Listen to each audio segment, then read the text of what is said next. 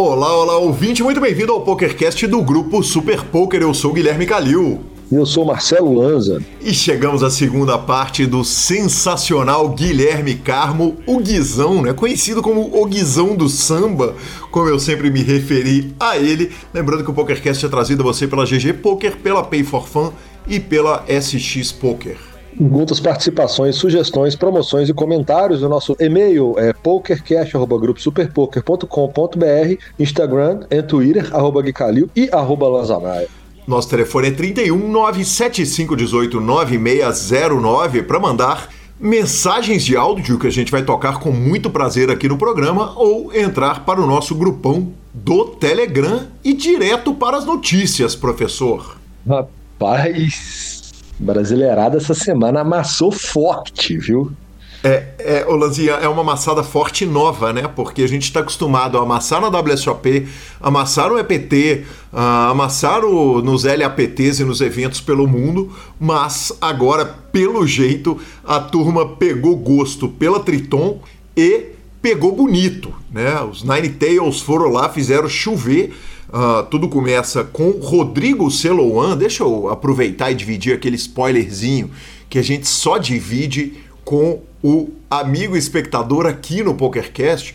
Rodrigo Celoan foi vice-campeão do evento número 6, os 60 mil dólares no Limit Hold'em Seven-Handed, ganhou mais de um milhão de dólares, 1 milhão e 60 mil e 300 dólares, no mesmo dia que ele mandou um áudio que foi incluído hoje na gravação da entrevista do Vitinho Zivielewski, próximo entrevistado do PokerCast.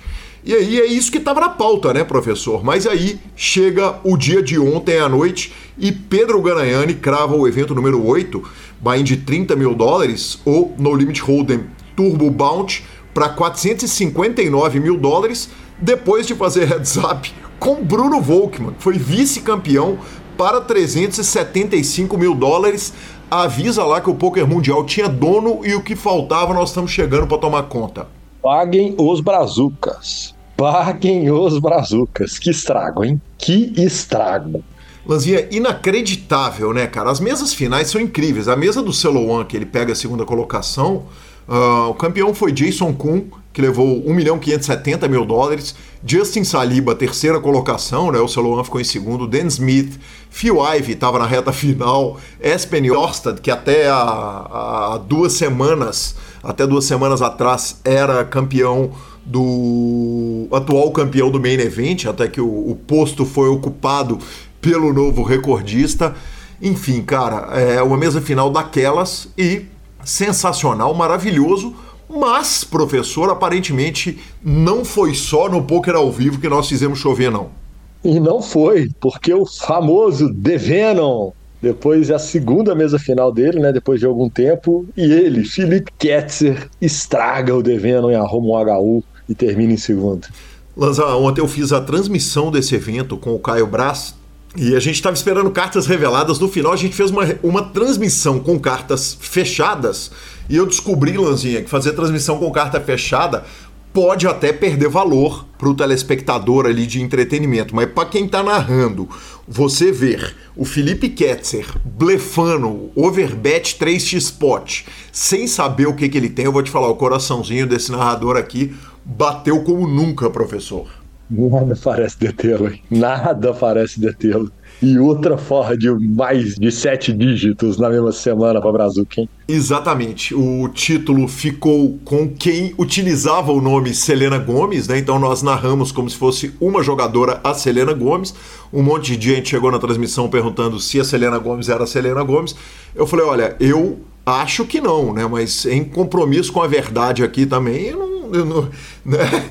tem aqueles 0,001% vagabundo, brincadeiras à parte, né? Naturalmente, não era a Selena Gomes a atriz, ou teria saído da mídia do poker e ido para CNN, mas Felipe Ketzer, com a, o segundo lugar do The Venom, em 2.650 dólares, levou 1 milhão 149 mil 260 dólares, Lanza. Que homem! Que homem! E professor Marcelo Lanza, para nossa terceira notícia, cara, você uh, trouxe uma pauta importante, né, que é a inteligência artificial criando um software automático que teoricamente resolveria o poker e poderia matar o poker online. Foi o, uma pauta proposta pelo jogador Alisson Lindsay. Eu te perguntei, falei, professor, de onde que veio isso? Você falou do Instagram dele, eu vim acompanhando e, obviamente, incluí na pauta, acho super válida a discussão entre eu e o senhor. Cara, é um, a grande questão é que as inteligências artificiais, com o desenvolvimento da inteligência artificial, né? Porque os solvers hoje eles demoram um pouco para dar a resposta, né? Não é aquela resposta de clique automático, né? Então, é, eles são mais utilizados para estudo.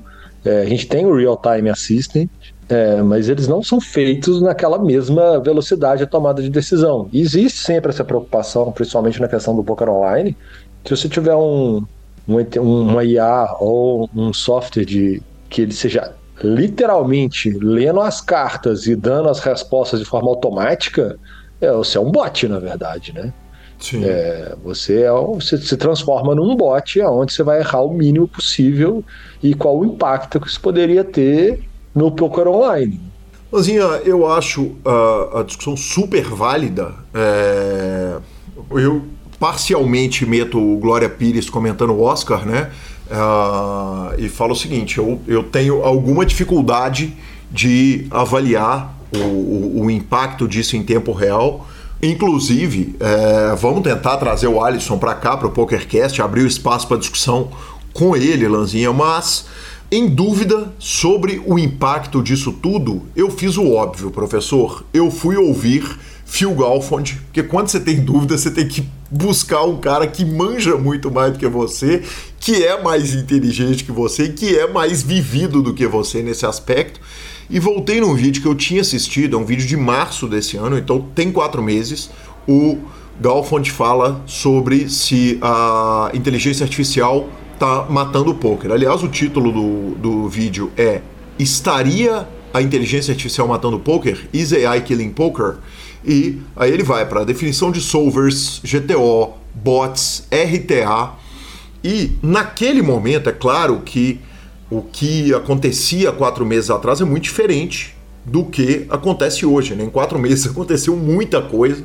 Ele, de certa forma, ele, ele mostra uma preocupação misturada com uma grande tranquilidade, Lanza, mas pela minha percepção de mercado, cara, eu acho que não é uma situação que não justifique alguma preocupação, mas matar o poker eu não acredito que vá, que, que, que vá ser o caso a curto prazo, não.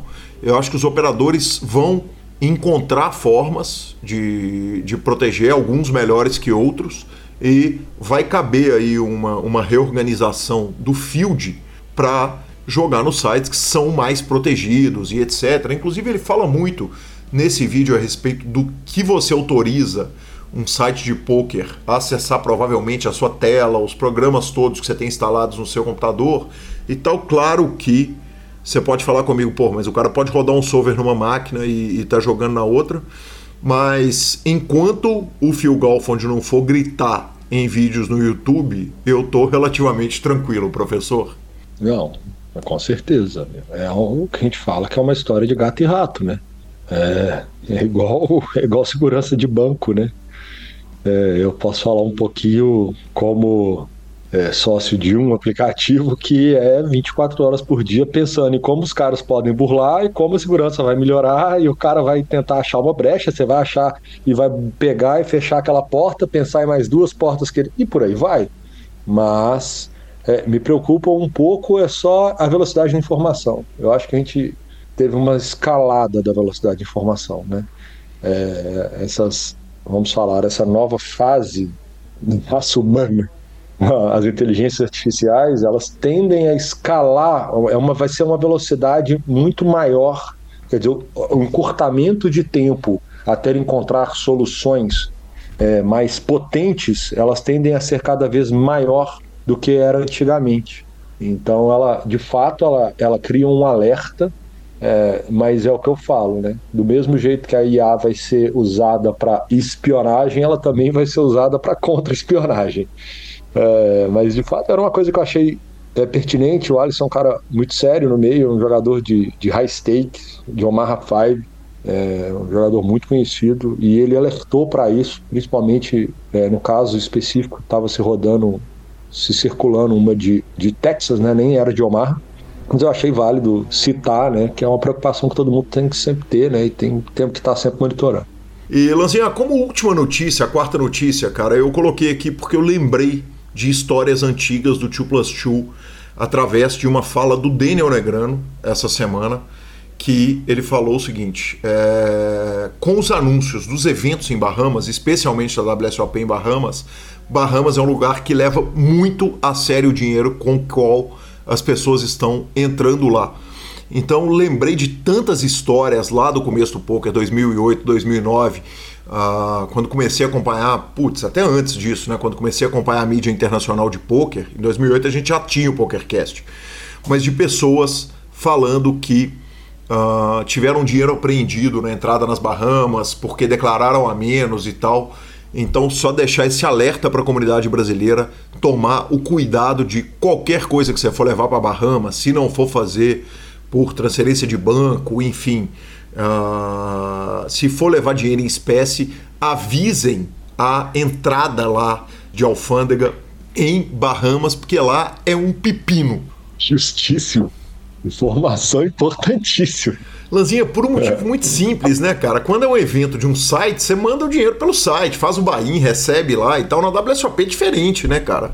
É diferente, é diferente. Apesar que se for considerar, principalmente no meu caso, que o dinheiro grosso da WSOP você podia dar o buy pelo Menevent, né? Pela GG. E ainda não sabe se vai ter algum evento liberado para dar buy pelo site. Mas que fica a dica então para a turma se programar.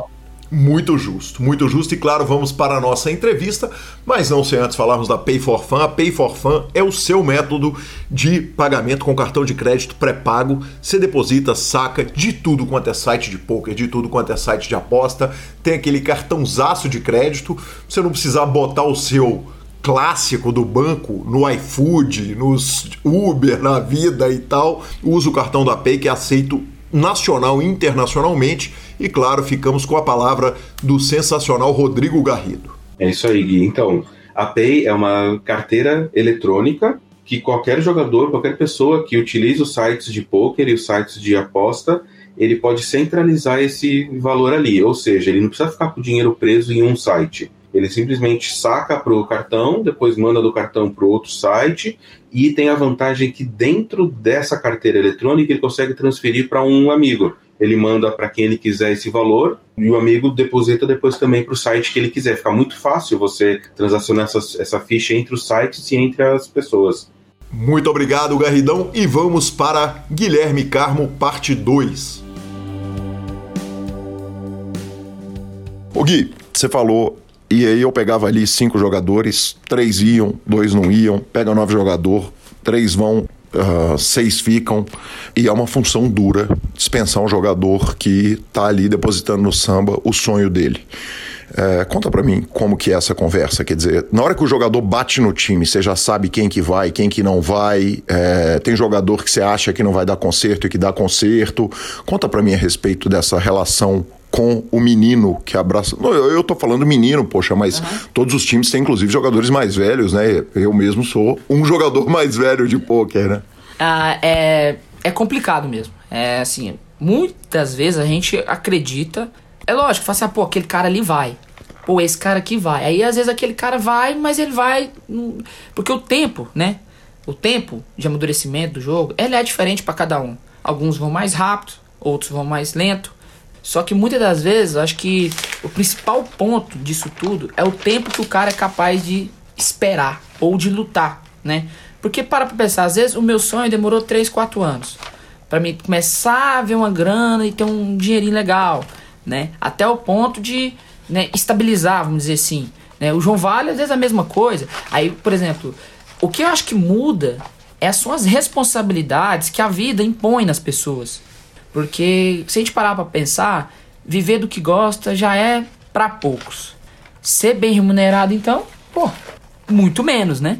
Então, pega aí, por exemplo, a pessoa tem um filho. Cara, filho eu acho que eu não tenho, mas por todo mundo que eu conheço, é a melhor coisa do mundo. Só que muitas das vezes esse filho te obriga a fazer coisas, abrir mão dos seus próprios sonhos, porque você infelizmente não tem tempo mais para esperar. Né? E o poker, por exemplo, ah, morando com o pai, morando com a mãe, tendo uma, uma despesa muito, vamos dizer, baixa, né? É muito fácil de você tentar. Por quê? A nossa moeda em relação ao dólar é fraco. Então você ganhar mil dólares por mês, que isso, cara? Você tá ganhando mais que muita gente já, né? né? Mas então é muito fácil de você tentar o poker como profissão por muitos anos morando no Brasil, por causa da moeda fraca, né?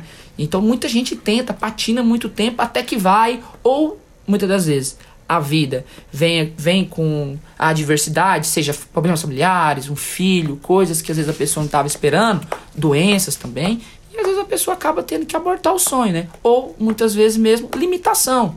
Porque, é igual eu falo, as, as pessoas. Isso não é vergonhoso falar, por exemplo, pô, eu sou um reggae que bate a BI 100.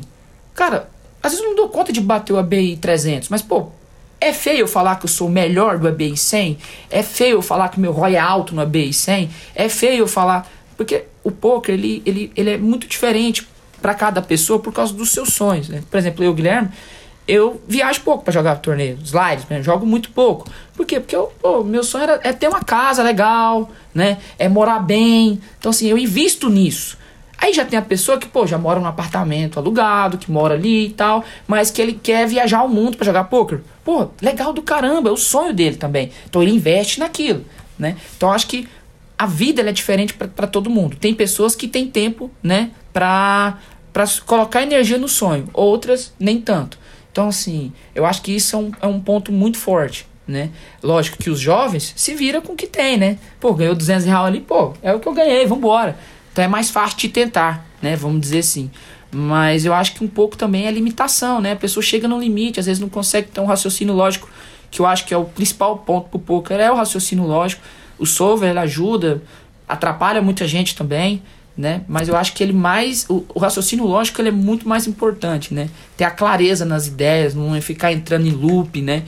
E tem gente que tem dificuldade mesmo, né? É igual português e matemática, pô, tem gente que fala bem pra caramba, tem gente que escreve mal pra caramba, tem gente que calcula, sabe, é bom de conta. Então, acho que pro poker tem um pouco isso, né? Do cara ser bom de lógica, do cara ser, né, ter o um pensamento limpo, né? Então, esses caras costumam ir melhor, né? Não só no poker também, mas às vezes em outras atividades também, né? Quando você bate o olho, você sabe, esse aí vai, esse aí tem chance. Quer dizer, qual que é o índice de acerto seu quando você pega um cara. É, claro que vocês têm time de base, né? Mas, mas nem sempre foi assim. Eu imagino que você deve ter pego uh, jogador começando. Sim. De bater o olho, você já sabia quem que, quem que tinha potencial? Ah, eu acho que são características, né? Por exemplo, quando você começa a jogar poker, você só consome poker. Hoje, a gente consome pouco, consome, mas não na frequência lá no início. Então a gente pega coisas que fez a gente chegar lá, a gente se espelha. Então, pô, se eu pego um menino lá que calcula muito a mão, que toda hora tá vendo um vídeo, que toda hora tá tirando uma dúvida, que toda hora tá conversando de mão, tá falando de poker, me leva naquele que esse cara vai, vai, vai embora. O outro que não faz tanto, a gente tem a tendência de achar que, pô, esse aí não vai. Só que uhum. muitas das vezes, às vezes o cara vai também, vai mais uhum. do que o outro. Porque é, às vezes o cara estuda de maneira óptima né?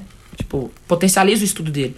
Mas eu, Guilherme, tenho a, a característica de falar, pô, esse cara aqui vai porque eu tenho aquela. O poker paga. Né? Se você trabalhar muito, o poker paga. Então eu sou mais por esse lado. Então quando eu pego os caras que, que trabalham muito, eu tenho, tenho aquele. Ah, acho que esse cara vai. Uhum. Você que demite? Tem jogador que você que manda embora do time? É porque geralmente quando a gente manda alguém, a gente encerra, né, algum dia assim, geralmente já é unânime, né? Tipo, eu, eu tô falando ali, mas quem tá falando é o samba. Né? Já aconteceu de, de, de tomar frente, né? De alguns casos, né? Mas é normal, eu acho, né? Tipo, chega um momento que a gente ajuda, ajuda, ajuda e, e meio que não vai. E, tipo assim, é uma coisa que pode ser que a gente mande o cara embora, o cara vai para outro time e dê certo. Acontece, sabe? Ou pode ser que aquele cara vai para outro lugar, se encontra também em outra atividade, né? Mas eu acho que um pouco é, é, é isso, a gente desgasta a relação mesmo. Acho que a gente, o cara não, a gente não consegue entregar algo pro cara, né? O cara não, não, não, se mexe também, às vezes não se ajuda a se mexer.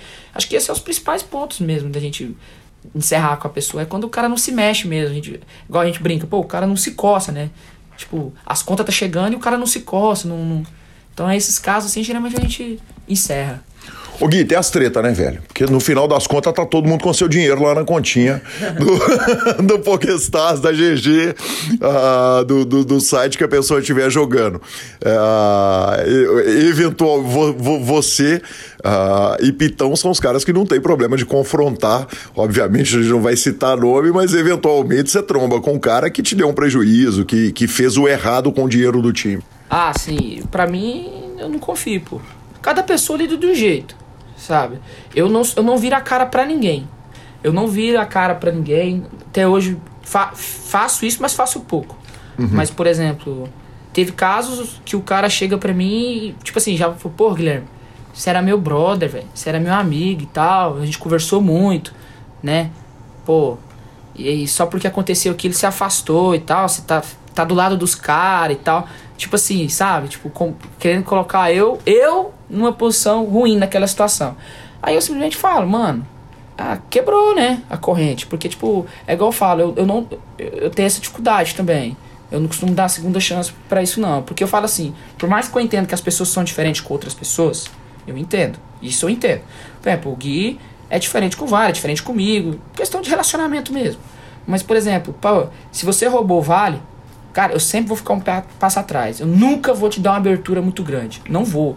E eu acho que tem, tem vários casos, né? Do cara que roubou um cara, aí o outro time lhe dá uma oportunidade, ele vai e rouba o time de novo, aí ele vai e rouba o outro.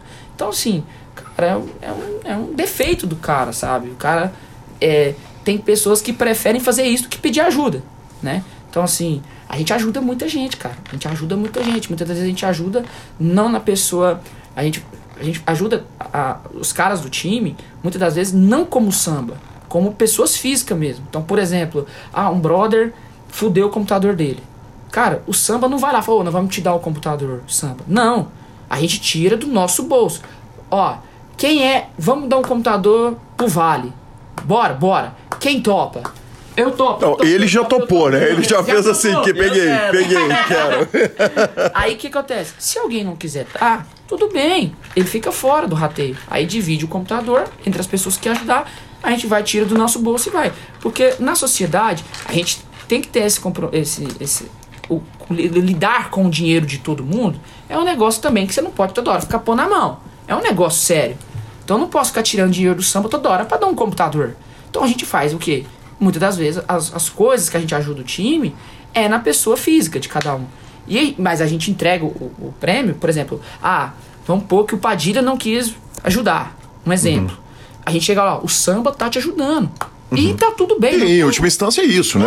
É, São sócios do samba. Não, não interessa. Então, já aconteceu de um ficar de fora de alguma coisa, porque às vezes não viu a mensagem.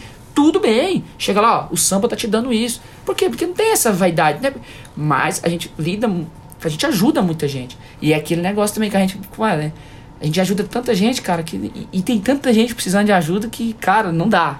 Se for ajudar todo mundo, não, não dá, né?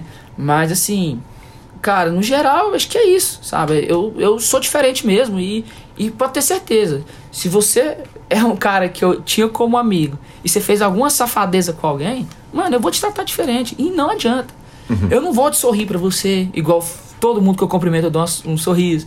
Então, assim, a gente que é do poker mais antigo sabe que tem muito, muito gente boa, mas tem muito nego malandro, né?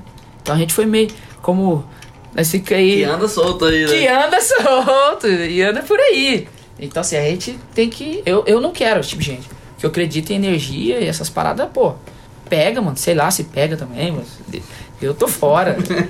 Maravilhoso. Seu vizinho continua achando que você é jogador de futebol? Que história é essa? oh, pior que assim, eu comprei. Aonde eu construí minha casa, inclusive, nós estamos morando há dois meses. o, terreno que nós comprou, ele era o cara que fazia corretagem. Só que aí o que aconteceu? Ele tava lá fazendo a corretagem, aí na hora que meu pai pegou, e meu pai falou: não, ele é jogador. Só que naquele momento o cara pensa: porra, né? Comprou dois terrenos, vai construir uma casa legal. Pô, é jogador de futebol, né? Óbvio. Óbvio. Não pensou em outra coisa, né? Aí eu lembro que ele tinha meu telefone. E aí ele me mandava mensagem direta. Ele falou assim: ele falou assim, nos áudios, né, Nos áudios. Ô, meu amigo, como é que você tá? Eu chamava de vizinho. E ele é vizinho mesmo, ele mora na esquina. Como é que você tá, meu amigo? Ó, eu sei que você é jogador, não sei que time que você tá jogando, que eu não te acompanhei aqui ainda, mas já vou pesquisar, né? Seu pai falou que você tava lá pra São Paulo, então você deve jogar num desses times aí. Eu quero te mostrar as redes que eu faço aqui pra, pra futebol, pra, pra gol. De gol. Eu falei, não, você tá. e aí, parece piada, pô. Eu mandei no grupo dos meninos. E o cara falou assim, pô, minhas redes é boa. E ele mandava a foto. Aí tem um estádio lá na cidade nossa lá, que os, pô, os caras jogam pelada lá e tal. Foi, essa é as redes que eu fiz. E as redes bonitas, cara. Aí ele falou, aí você puder me dar uma força, me indicar aí pros técnicos e tudo. falei, não, pros, pros, pros Fernandes, falei, não, pode ficar é a tranquilo. conexão com o Morumbi, né? É. Você até pensou, pô, meu vizinho vai levar eu pra São Paulo vender rede, né? Eu, pô, aí, eu, aí no início eu fiquei, eu conversava com ele, não, vou, vou, vamos, vamos ver, vamos. Eu falei, pô, vou ficar desmentindo, ah, deixa quieto. Eu, O pior é que tem uma parada que é apavorante, né, Gui? Porque você- você não desmente na primeira vez e aí você isso, rendeu, deixa rolar. eu deixava rolar, e aí passava um pouco, ele me mandava bom dia, eu mandava pros caras, tipo, meio que, assim, eu, não, eu, eu sempre cumprimentava ele, bom, bom. Aí, assim, até que um dia eu falei pra ele, né, depois, falei assim, pô, é, eu não sou jogador de futebol, eu jogo pôquer, é outro jogo e tal. Aí ele, ah, não, tranquilo, não, de boa. Aí foi, foi ficando mais tranquilo, porque aí foi o dia que ele me cobrou, tipo assim, você Aí ele passou a nunca mais rir pra você, igual você falou dos meninos. É, eu acho que é isso. Passou a nunca mais. O seguinte, ele te olha diferente, né? Esse cara. Quando eu venho, eu, eu jogo futebol, daí tem uma quadra ali perto de casa pro outro lado. Se hora que eu venho dessa quadra, eu passo, ele tá sentado na porta da casa dele, com aquela rede assim, fazendo, fazendo as redes lá. Aí eu passo, buzina ele, ô! Aí vambora. Mas- De qualquer forma, se o ouvinte do PokerCast estiver com vontade de comprar uma rede de futebol, pode ligar direto pro Guizão, chamar no Instagram, né? pode, pode ligar que eu tenho contato. que maravilhoso. Ô Gui, ah, o samba tem contratações de peso e, pô, eu entrevistei o, o Rochinha quando o Lucas foi jogador de destaque, né? Ele era um cara que tava começando e hoje toda hora eu tô narrando ele nos grandes torneios e tal. Mas tem uma contratação que foi muito especial, que foi o Vitão, né? O Vitão é um cara que vocês levam pra dentro, um cara de mídia, um, primeiro, um, um- um irmão que a vida me deu e, e um cara absolutamente sensacional e que o samba vai lá, passa a mão nele, leva ele embora do Super Poker e, e- e leva pra dentro. Conta pra mim, você participou dessa contratação, ah, quem que deu a ideia, como é que começa uma, uma relação como é a relação suas com o Vitão? Não, a ideia não parte da gente, não, pô. Parte dele. ele que chega, assim, ele já trabalha com mídia há muito tempo e tal. E aí eu acho que ele queria um negócio mais. A gente brincava, né? O Kelvin, principalmente, que é muito amigo dele, né? Eu também, hoje, graças a Deus, a gente brincava muito assim nos lobbies.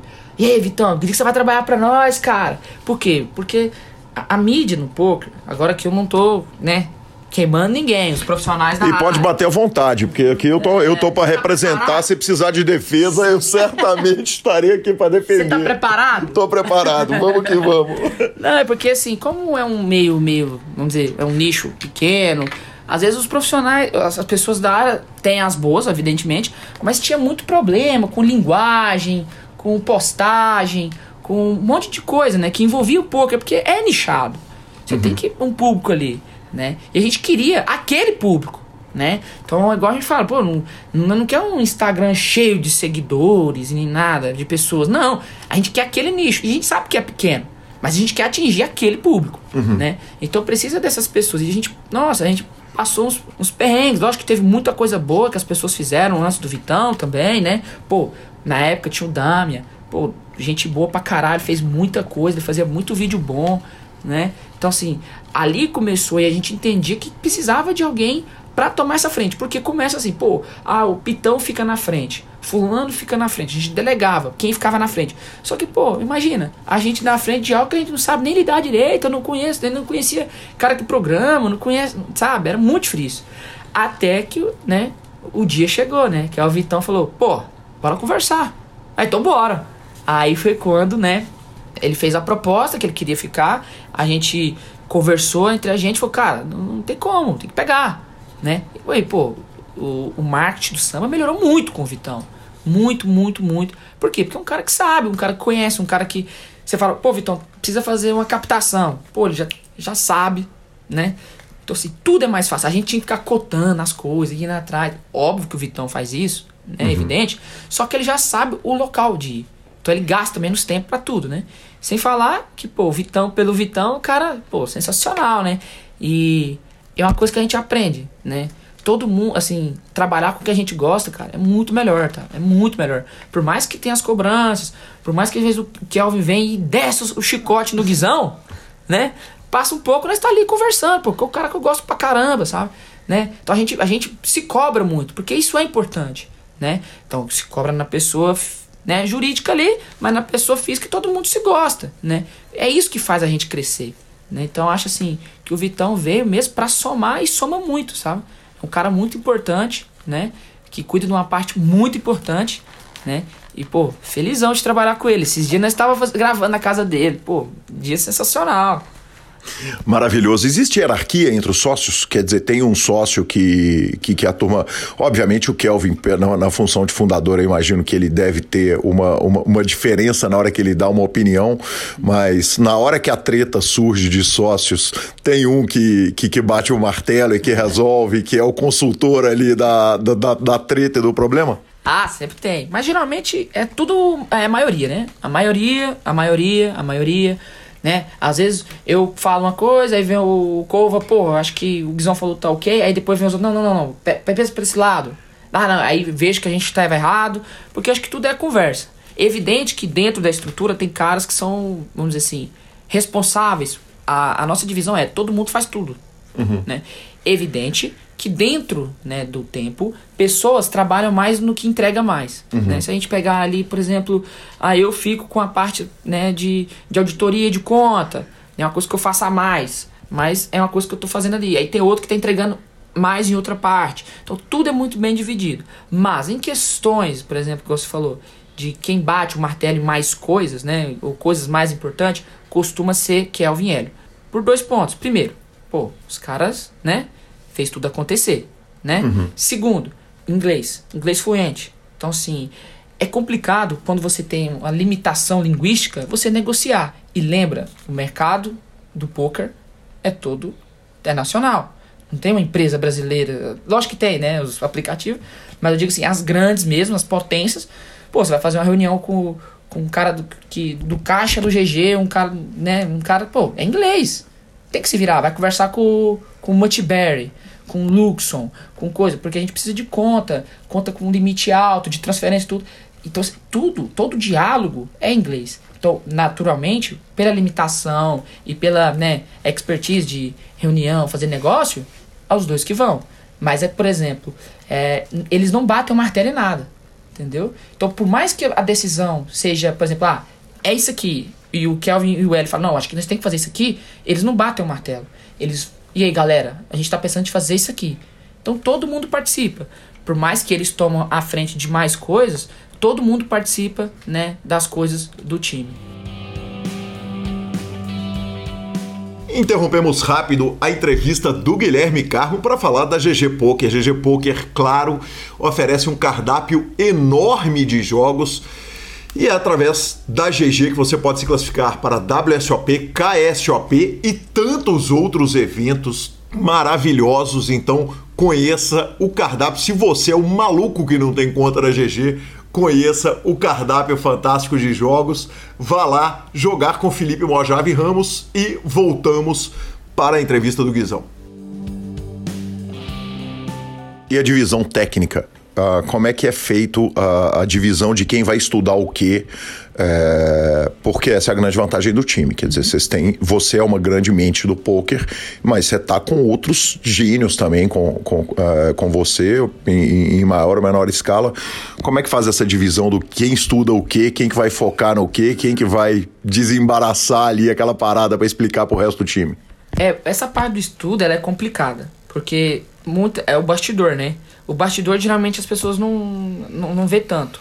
Então, por exemplo, já aconteceu do cara ficar, né? Por exemplo, seis meses tentando, é, seis, sete meses tentando achar um estudo, um, um negócio, e depois fala, pô, não tem sample, não tem como, não, não achamos nada. Uhum. Então, assim, isso também acontece. Você tem como dar um exemplo disso? É, por exemplo, um estudo de frequência, o que, que o field está fazendo. Às vezes, tipo, você quer fazer um estudo mais aprofundado e não, e não. E às vezes não tem amostragem, né? Não tem como né? Você não tem mão suficiente, você não consegue jogar o suficiente para entender como é que, porque precisa de muitas, muitas mãos, né?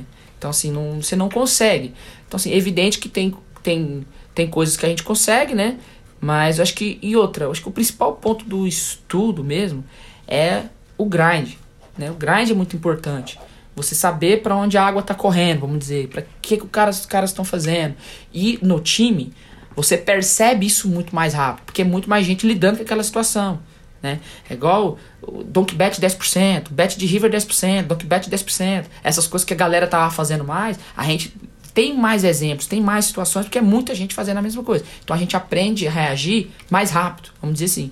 Por exemplo, o Vale que joga por conta. Se a gente, lógico a gente tem um grupo que a gente conversa muito, mas vamos supor, se, se ele não tivesse esse grupo, dificilmente vai demorar dois, três meses a mais para entender o que está acontecendo do que a gente num, num pool de jogadores de um time. Porque ali eu vi, eu compartilho. O cara viu, compartilha. O outro vê, compartilha. Então tá todo mundo compartilhando.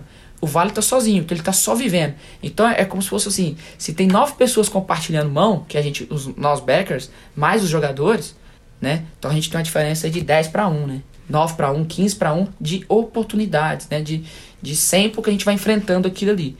Né? Então, assim, é por isso que os times evoluem tão rápido em relação às pessoas que não estão em time. Né? São as frequências das coisas que acontecem muito rápido. Né? Os exemplos, tudo. Né? Então, é quando você vê uma oportunidade, né? tudo escalona muito rápido. Por isso que, por exemplo, quando a gente faz um estudo né, de hyper, um estudo de bounty, alguma coisa assim, o gráfico é tipo é, é, absurdamente impactado quando a gente descobre uma coisa que a gente acredita que tá ok, vamos dizer. Igual a gente fez um estudo de hyper muito forte, uma época, descobrimos coisas, e aí nessa. Aí vai, pô, ó, é assim, passa a aula. Vê no gráfico, o gráfico muda. É absurdo o gráfico mudando. Então, a, quando o gráfico muda, né, é aquela certeza que, pô, estamos fazendo o negócio certo. Quando o gráfico dá aquela minguada, aí pessoal, a gente precisa focar nisso, a gente precisa focar naquilo. Então o gráfico do time é um bom norte pra gente, né, focar os estudos. E é assim que a gente faz. Pô, gente, a gente precisa melhorar isso aqui, a gente precisa fazer um follow-up disso aqui. A gente tem que pegar. Será que aquilo que a gente falou lá, que tem muita aula que vai ficando antiga, né? Pô, isso aqui que nós falou daqui um ano atrás, ainda serve? Vamos rever? A gente pega, rever a aula. Não, não, vamos melhorar ela. Pega e faz outra aula em cima daquela né? Tem vídeo Com... de 2014 lá, né? Sim, tinha, por exemplo, tinha vídeo, por exemplo, de 2014 que ele segue até hoje. Só que assim, porra, mas vídeo de 2014? Não, é um vídeo de 2014 que em 2015 ele foi atualizado. Mas ele é o mesmo padrão. Aí em 2016 ele atualizou de novo. Aí em 2018, depois de dois anos, ele, opa, entrou uma coisinha nova, vamos melhorar esse vídeo. Ele melhora. Então é um vídeo que às vezes ele é antigo, só que ele vem sendo atualizado muitos anos. A gente tem a Abra, né, de nosso vídeo, tem os destaques que são vídeos que sim, o cara tem que ver. Que vai, que tipo assim, são vídeos curtos, na maioria das vezes, 30, 40 minutos, mas ele tem que ver aquele vídeo. Que, que vai, tipo, abrir uma expertise, né? Pra tal jogada e tudo mais. Então, é, esses vídeos, eles vêm sendo evoluídos. Então, assim, muitas das pessoas não entendem, às vezes, o... Por exemplo, ah, por que que, por que, que o Hélio fala para mim jogar um Hyper e não jogar o Bout Builder 33 agora, né? E pegar esse Hyper?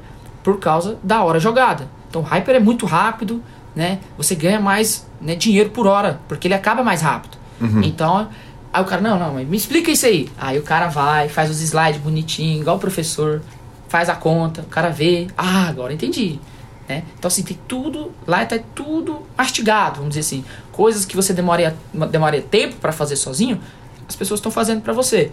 Então você pega, por exemplo, o Padilha, o Cova, os caras hoje que já estão aí mais tempo, os caras jogam bem menos. Por quê? Porque eles se dedicam, né? Eu ainda, eu ainda tenho um grind mais forte, mas é, eles se dedicam unicamente a levar conteúdo pro time. Né? Então, assim, são caras que são as mentes, né? Que ficam ali por conta disso, né? Os outros também, evidentemente, né? Fazem a mesma coisa, né? Mas, assim, tem uma rotina de grind também, né? Eu tenho uma rotina de grind um pouco mais forte ainda, né? Grindo quatro vezes por semana, né? Assim, três quando vou pouco, mas é mais ou menos assim que funciona. É concebível ter um sócio que não grinda? Então, acho que não. Porque, por exemplo, é, eu vou levar a sua pergunta, por exemplo, poderia chamar um. É, eu acho que todos os sócios do samba são, são jogadores de poker. E eles jogam. Mas se você pegar. Mas é que são momentos diferentes de carreira. Né? Então, por exemplo, se você. Um exemplo, bem bom esse. O Hélio. O Hélio, ele joga uma vez por semana, a- duas vezes, né? No máximo duas vezes por semana. E, e série ele joga todos os dias, certo? Aí você para e para e pensa, pô, então ele grita muito menos. Sim, ele grita muito menos, então ele tá mais suscetível a um gráfico que oscila bem mais, certo? Só que se a gente pegar, por exemplo, o que, que ele faz durante os, os outros dias, eu te falo que não tem uma pessoa, por exemplo, nos sambas, pegar ali é, pessoas que calculam mão igual ele. Por quê? Primeiro, ele sabe usar muito bem o software. Segundo, que ele faz isso todo dia. Então, todo dia ele calcula a mão. Todo dia ele responde uma mão. Todo dia ele tá discutindo a mão comigo, com o Kel, com, com, com, qualquer um. Então, assim, não dá pra pessoa não... é, Porque, querendo ou não, ele pode não jogar. Mas ele vivencia muito isso. E se o cara não for preguiçoso, que não é o caso dele, ele tá o dia inteiro calculando mão. Por quê? O cara fala, "Ô, eu calculei uma mão aqui. Ele fala assim, ó, esse resultado não tá legal. Como é que ele vai fazer? Vai mandar o cara fazer de novo? Às vezes o cara faz. Ele, cara, deixa eu. Me manda aí os negócios. Pega, manda e ele mesmo calcula. Ah, aqui, ó, você errou aqui, eu acho. Alguma coisa você fez errado. Mas o cálculo agora é esse. Ué, mas onde eu errei? Aí ele vai lá, grava ele ensina o menino a calcular. Então, assim, ele é um cara que calcula muita mão, tá o dia inteiro falando de poker. Então, querendo ou não, ele pode ser que ele não jogue grind, no grind. Mas todo dia ele tá jogando mão de poker. Porque todo dia tem coisa referente a poker. Então a gente, quando é backer, às vezes joga poker todo dia. Todo dia joga poker, não tem essa. Todo dia tem uma mão pra responder. Né? Perfeito, maravilhoso. Maravilhoso. A gente vai caminhando para o final da entrevista e esse ano o Samba está comemorando os 10 anos de time com resultados impressionantes, né? É muito raro eu pegar uma mesa final para narrar e a gente narra os grandes eventos, né? Os eventos principais que eu faço pelo Super Poker. É muito difícil a gente sentar na mesa e não ter um petzinho do samba lá. É... Fala pra gente um pouquinho a respeito dessas duas coisas. Primeiro, a relação do samba com o poker ao vivo, que a gente está vendo uns caras que estão chegando e estão chegando todo dia, estão grindando ao vivo. E segundo, a- as comemorações dos 10 anos do time. Cara, é. É aquele negócio, né? Eu, eu, eu não vivi os 10 anos, né? Mas eu vivi aí já alguns, né? Metade disso, vamos dizer. E acho que é um negócio que não foi eu que criei, né? Não, não fui eu, eu entrei lá, acreditei no projeto dos caras. Mas é, é um negócio que bate diferente, né? Então, assim, muitas das vezes quando a gente recebe um, um comentário, alguma coisa, tipo, dói muito, cara. Tipo assim, machuca assim, que é o ponto que você vai, cara, então beleza, vamos melhorar isso, cara. Então, assim, eu acho que isso é muito legal, né? Tipo assim, a gente, quando a gente. O cara fala, pô, vocês podiam fazer isso pra melhorar. Então, cara, melhora. Às vezes o cara acha que não muda nada na cabeça dele. Mas a gente, entre os sócios, fala, pô, se o Vale falou que isso aqui tá ruim, por que que tá ruim? Por que, que o Vale tá falando isso? A gente vai atrás e, e tenta melhorar. Muitas das vezes é viável, muitas das vezes não é, né? Mas a gente tenta mudar muito isso. Eu acho que é por isso que o samba é, é forte, né? Porque os caras, a gente tá o tempo todo tentando ser o melhor, né? E acho que é isso que faz o, os sócios se cobrarem, as pessoas se cobrarem, a entrega, né? Igual a gente, eu te falei, a gente tem um cap por, por instrutor que a gente leva muito a sério. né? Então, pô, se a gente quer pegar mais gente, tem que ter mais sócio, tem que ter mais gente trabalhando. Então, assim, é um negócio que, que por isso que o samba chegou a 10 anos e eu acho que vai ainda ter bastante tempo aí. E ver os, ver os meninos chegando no live, igual eu não sou muito de jogar, mas já ganhei o torneio live, é muito bom. O samba bota pilha pro jogador jogar live? Não bota. Porque, assim, botar pilha pro cara aí, a gente bota mais pra Barcelona. Pô, porque é uma experiência diferente, porque é aquela, aquela experiência do Barcelona e o BSOP Millions, né? A gente, pô, vai, é, é bom você ir, você vê como é que é, porque muita gente vê pela televisão. Igual eu, pô, primeira vez que eu fui no EPT, pô, é o que você vê na televisão, é nas primeiras transmissões, então muita gente é daquela época, então vê aquilo, vivenciar aquilo, sentar naquelas mesinhas do PokerStar, ver o BSOP Millions, jogar um BSOP, são coisas diferentes que, que, que dão um certo glamour.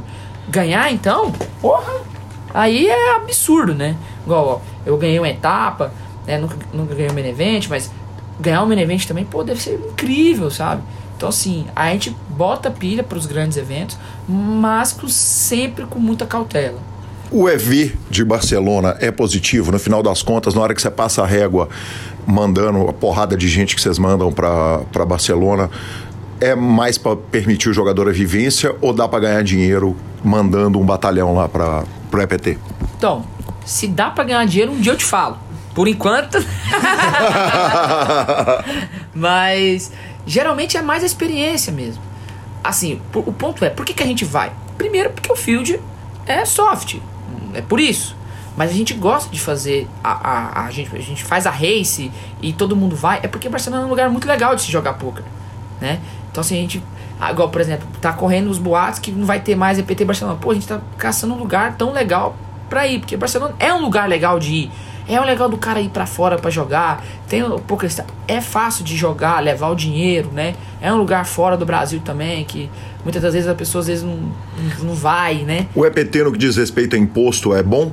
Então, é porque recebe pro Stars, né? Então dá uhum. pra ir receber no Stars, né? Tranquilo. Então, assim, é, é, é, de boa nesse ponto. Então a gente estimula os caras a irem mesmo, né? E faz a força pro cara ter essa experiência mesmo. Na questão de experiência. E assim, torneio live é mais fácil mesmo, né? Tem, tem mais. É mais divertido, né? Tem umas pessoas, tem mais recreativos, os caras vão para se divertir, né? No EPT Barcelona tem muita gente também. Né? A questão que eu acho que, que pega mesmo é porque os torneios lá, tipo, mil euros, né? 500 euros, dois mil euros. É querendo ou não, é como se fosse mil reais, dois mil reais. Então, assim, tem mais reentrada, tem o cara ali que vai jogando doidão, tem o cara que, pô, pela primeira vez. Tinha um cara, igual, quando eu fui jogar um, um, um torneio lá de. Se não me engano, era 5K ou era 10K. Tinha um cara que ele tava jogando com as regras do lado. Entendeu? Tipo, vendo o que, que, que, que tinha. E, e, tipo assim, cara, é porque assim. É que era 10 mil reais. Se o cara chega, pô, vamos jogar aqui o que tiver. O cara joga. Então, assim, é muito fácil, né? E porque também gira em cassino. Então, querendo girar em cassino é aquele negócio. Tem um cara que tá jogando um bacará ali. Pô, vou jogar um poker ali. Então tem isso também, né? Atrai muita gente que tá ali do nada e quando é fé tem o EPT. Vai lá jogar um poker, sabe? Então acho que tem isso também. Mas a parte que eu falei do de que a gente não incentiva muito do poker é porque viajar para jogar poker é caro. Uhum. Tem live, tem hospedagem, tem as despesas, né? Então assim, é, a, a gente incentiva mais jogadores que estão estabilizados. Jogadores que não estão muito estabilizados, a gente não incentiva, por questão de responsabilidade. Né? Então, assim, a, gente, a gente sabe que a gente é referência, a gente tem, tem que estar sempre explicando por quê.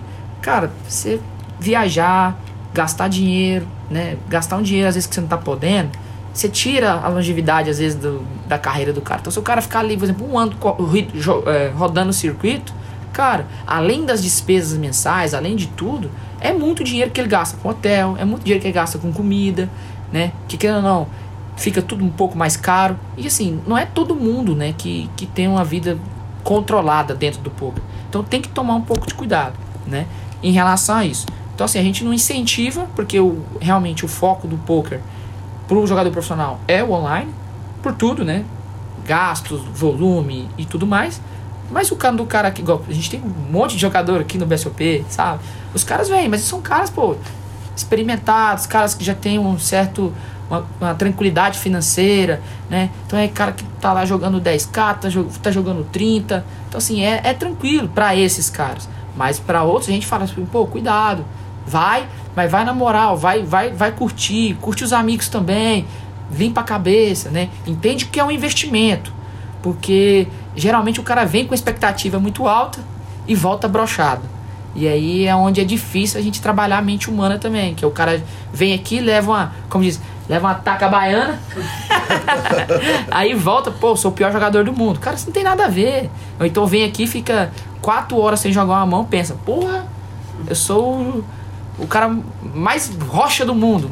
Cara, às vezes não tem o que fazer, né? Poker live é isso, ficar foldando muitas das vezes, né? Aí às vezes o cara na ansiedade né, joga a mão que não deveria, né? Falta disciplina ali. Então, assim, é essa parte que a gente fala. O cara, quando ele vier, ele vier controlado. Por quê? Porque fica sadio. Ele joga o que ele quer, se diverte, volta para casa e volta para casa, mesmo perdendo, com o sentimento de, pô, foi legal, né? Com a cabeça despreocupada. Esse é o ponto. Então a gente sempre fala, vai jogar? Vou. Tá bem de grana? Tô. Então vamos embora. Vamos junto vamos no barbacoa. É assim. Uhum. Guizão, e você, pessoalmente? É, joga pouco live, né? Tem uma, uma mostragem pequena de live. Você sente, quer dizer, na hora que você senta para jogar com os caras que estão grindando live, que, que, que fazem muito esse mix de live online, é, é pior de jogar com esses caras no live? Uh, eu acho que sim, mudam a experiência, né? Ah, o jeito que as pessoas se comportam, né? Então, assim, o cara, tem caras que, que, que grindam online e jogam seis eventos por ano, sete eventos por ano. E esses sete eventos, geralmente, em torno de 15 a 20 dias. Então você, falei, o cara mata um, um grind forte, né? Ah, sim, o, o, o jogador, ele, tipo assim, o poker, ele é poker em todos os cenários. Mas tem pessoas que conseguem, por exemplo, subtrair informações que do online não tá. Tipo, às vezes uma pegadinha na carta, o cara pega a, a carta assim, dá aquela tremidinha, o cara que tá naquele river pensando se ele beta ou não, e aí ele, porra, dá aquela olhadinha nas cartas assim e, porra, dá o check, você já sabe que o cara vai dar o check fold. Tem algumas coisas que você pega, padrões assim. Né? Se você for um cara observador e tudo, que você vai olhando e fala, pô, quando o cara vai foldar, ele sempre né, troca de mão, faz assim. Teoricamente, nesse aspecto, você está em desvantagem. Sim. Se você pegar, por exemplo, um, um, jogador que corre o circuito inteiro, o ano inteiro, que vai jogar um volume gigante de, de, de pôquer, é mais fácil você ser a parte perdedora dessa, dessa proposta. Sim. Quer dizer, você ser o cara que está dando o tel do que o cara que está pegando o tel, ou eu tô maluco? Não, não, é isso. É, perfeita, é perfeitamente, é isso. Então, e outra coisa, não é só isso. No poker tem uma, tem uma, tem uma premissa que é muito importante, que é os, os notes, os reads que a gente uhum. tem. Então, um exemplo. Evidentemente, que a gente vem no BSOP, né, vários anos e tal, a gente conversa, a gente tem uma certa, certas informações, mas, por exemplo, não tem como você comparar o Guizão igual ah, o Caio Rei tava na minha mesa ontem. Não tem como você comparar o Guizão com o Carrey. Por quê? Porque o Carrey joga live direto, pô. Ele sabe que aquele cara é assim, ele sabe que aquele cara é aquele, ele sabe que aquele cara é aquele, ele sabe que aquele cara é aquele, e sabe que o Guizão é reggae online. Pô, o Guizão é reggae online, então beleza, ele vai jogar mais ou menos assim, mas ele conhece mais os, os, os jogadores recreativos. E no poker, é, tipo assim, saber jogar contra recreativo é muito importante. Então às vezes eu tô jogando uma mão lá que eu foldo pra um cara, porque eu não conheço, e ele, porra, esse cara aí não dá, pô. Jogo com ele direto, sabe? Ele é blefador, conheço. O cara vai lá e paga e pega o cara blefando. Uhum. Então, no, o note é muito importante. E quanto mais o cara joga, mais note ele vai pegando. Porque o, o, o público do poker, ele, ele rotaciona muito, sim. Mas sempre tem as figurinhas carimbadas. O cara que gosta de jogar. Então você sempre vai ver os mesmos caras nos eventos, né? E outras pessoas. Geralmente o cara falha um, mas no outro ele já tá lá. Né? Então, assim, os no... eu acho que o, o, grande segredo, assim mesmo, que eu falo, pô, o cara que joga live, ele é. Pô, esse cara é do live, joga muito live. Não, eu acho que ele joga mais live, mas o poker dele é o mesmo. É o mesmo, o mesmo cara ali. A questão é que ele sabe contra quem ele tá jogando a frequência maior das vezes. E isso é muito importante. Eu, ah, eu sei que esse cara aqui tá muito check raise flop. Pô, então, algumas mãos que eu tenho interesse em ver o turn, eu já não, né, dependendo de quantos blinds eu tenho, do, do SPR, eu não posso ficar apostando.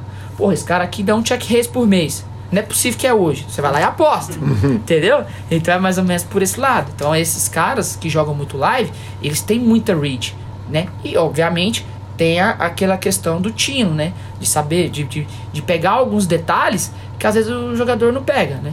Perfeito. Gui, antes da nossa última pergunta, eu preciso te agradecer demais. É uma presença ilustríssima aqui no PokerCast, uma entrevista que eu queria fazer há muito tempo.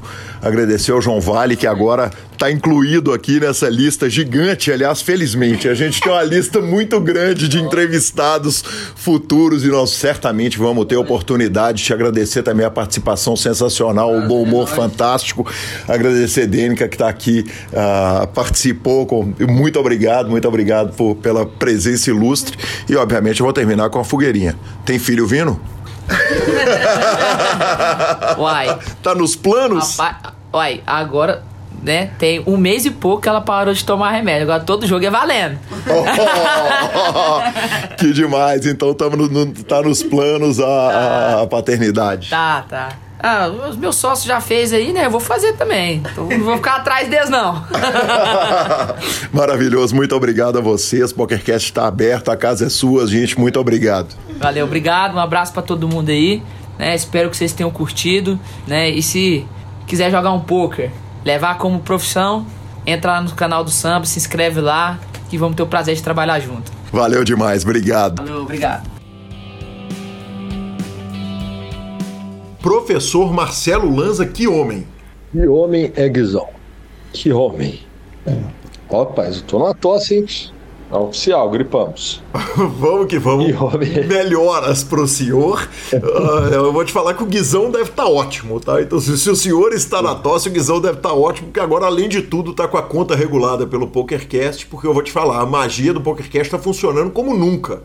O João Vale, que participou da entrevista, aliás, muito obrigado ao João que fez parte, eu agradeci, claro, na entrevista, já participou de tabela na entrevista do Guizão e já forrou, já foi capa do Super Poker essa semana. O White Magic do Phil Helmut, né? Mas- Funciona. Confia.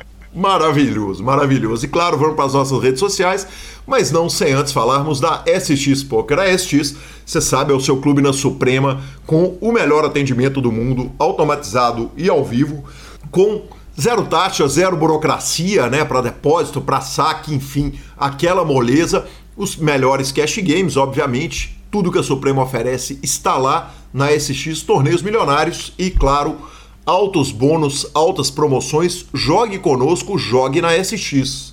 E lembrando que domingueira na SX Poker vai ter um milhão garantido às 15 horas num bain de 55 reais. Vai ser o menor bain do milhão da história. Esse torneio tem Edom. E então é só chamar lá no. Só, nem precisa nem de chamar, né? É só entrar no Fichas 24 horas para comprar suas fichas. Você que já é cliente da SX, você que não é, vai lá no site do SX, cadastre-se e participe. Maravilhoso, professor. Vamos direto para as nossas redes sociais. Eu recebi uma mensagem muito legal do Marcos Raidan. Ele é membro do nosso grupão lá no WhatsApp, cara, e ele me mandou um estudo que ele fez. Então ele falou o seguinte: a fonte é o site da WSOP, de forma que a margem de erro fica nos 3 para cima, 3% para baixo. Ah, a conta que o Marcos fez foi o seguinte: ao todo foram 115 eventos, 95 ao vivo, 20 online, um total arrecadado pela WSOP de 461 milhões de dólares, quase 415 milhões de dólares de prêmios distribuídos. O Brasil fez 511 TMs, 467 no live, 44 no online, por uma premiação total de 7,2 milhões de dólares. 6,9 no live e 286 mil online. Lembrando que online teve o bracelete do nosso próprio próximo entrevistado, o Vitor Zivelevski, o que representa 1,7 da premiação total distribuída, segundo o estudo do próprio Marcos. Ele falou o seguinte: em relação ao Player of the Year, dos 100 primeiros do ranking, o Brasil é o segundo país com mais representantes. Tivemos cinco: Yuri Rafael Reis, Gabriel Schroeder, que já está convidado para o PokerCast e está vindo, Renan Bruschi e Felipe Mojave, perdendo apenas para os Estados Unidos, que teve 72 representantes no top 100, à frente de países como China, 4, Inglaterra, 3, Canadá, 3 e países com dois representantes, Portugal, Áustria e França. Ô Lozinha, obviamente eu não fui conferir os dados do Marcos, não, mas adorei esse estudo que ele fez e que homem, hein? Rapaz, você me manda um dado desse, se for mentira, eu peguei. Tá maluco. Atenção nos detalhes, levantou o negócio inteiro, puxou as informações todas. Que coisa sensacional. Muito obrigado por compartilhar com a gente esse, esse levantamento estatístico da WSOP. Eu achei simplesmente sensacional. Simplesmente sensacional. Muito obrigado, então. Fica dado crédito ao querido Marcos Raidan. E Lanzinha recebeu uma mensagem legal demais. Tinha muito tempo que a gente não recebia uma dessas. O Ricardo Leão Segurado ah, descobriu o PokerCast recentemente. Fez uma viagem de 9 horas de ida e 9 horas com a esposa, ouvindo o PokerCast. Ele falou: foram 18 horas escutando, que a minha esposa até aprendeu a jogar.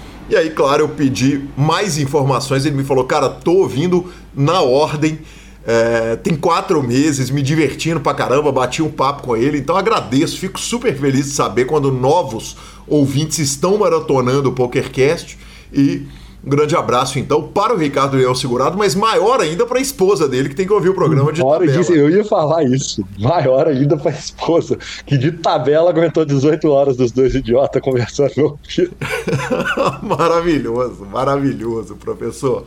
Finalização? Vambora de finalização, superpoker.com.br, mais que poker é super poker, na aba de clubes, a guia de clubes do Brasil.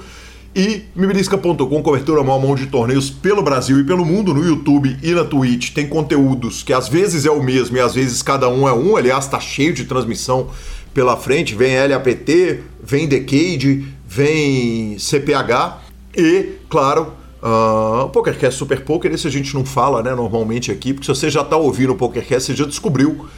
E vamos embora de dica cultural, professor. Começando pelo senhor, tá? Começando por mim, e eu estou estou afirmado na minha dica cultural, porque eu engatei na terceira temporada disponível, né? Na terceira temporada do The Witcher na Netflix, que é uma série que eu sou apaixonado. Eu sou apaixonado pelo jogo, eu sou apaixonado pela série e vou confessar uma coisa no ar. O meu cabelo comprido é inspirado no personagem do jogo The Witcher, do jogo The Witcher 3, que é o personagem que o Henry Cavill faz o Gerald de Rivia. E eu confesso que eu deixei o cabelo crescer e ele está chegando naquela tonalidade de cinza, porque a idade chega para todos nós.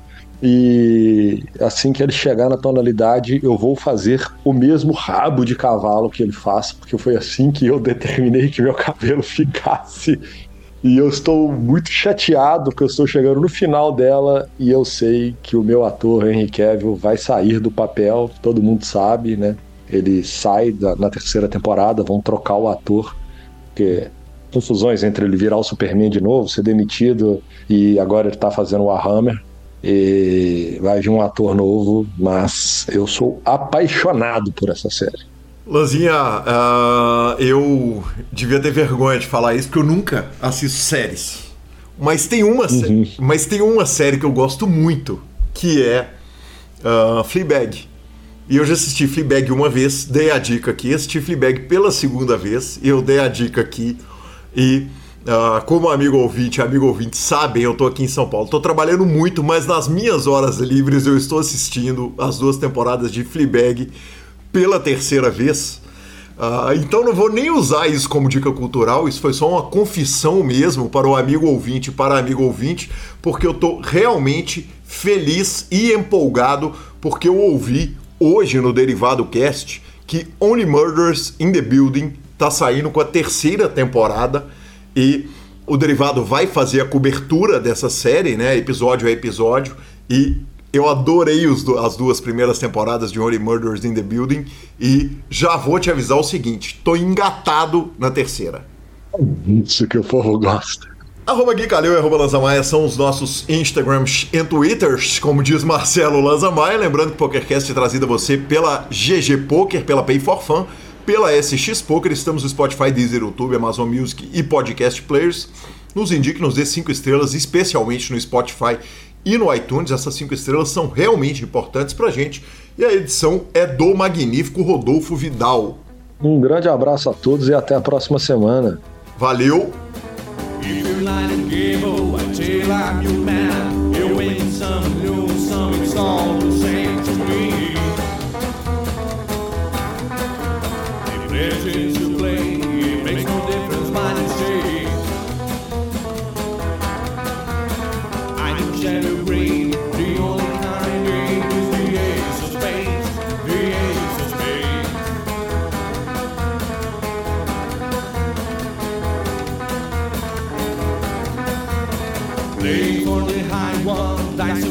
Don't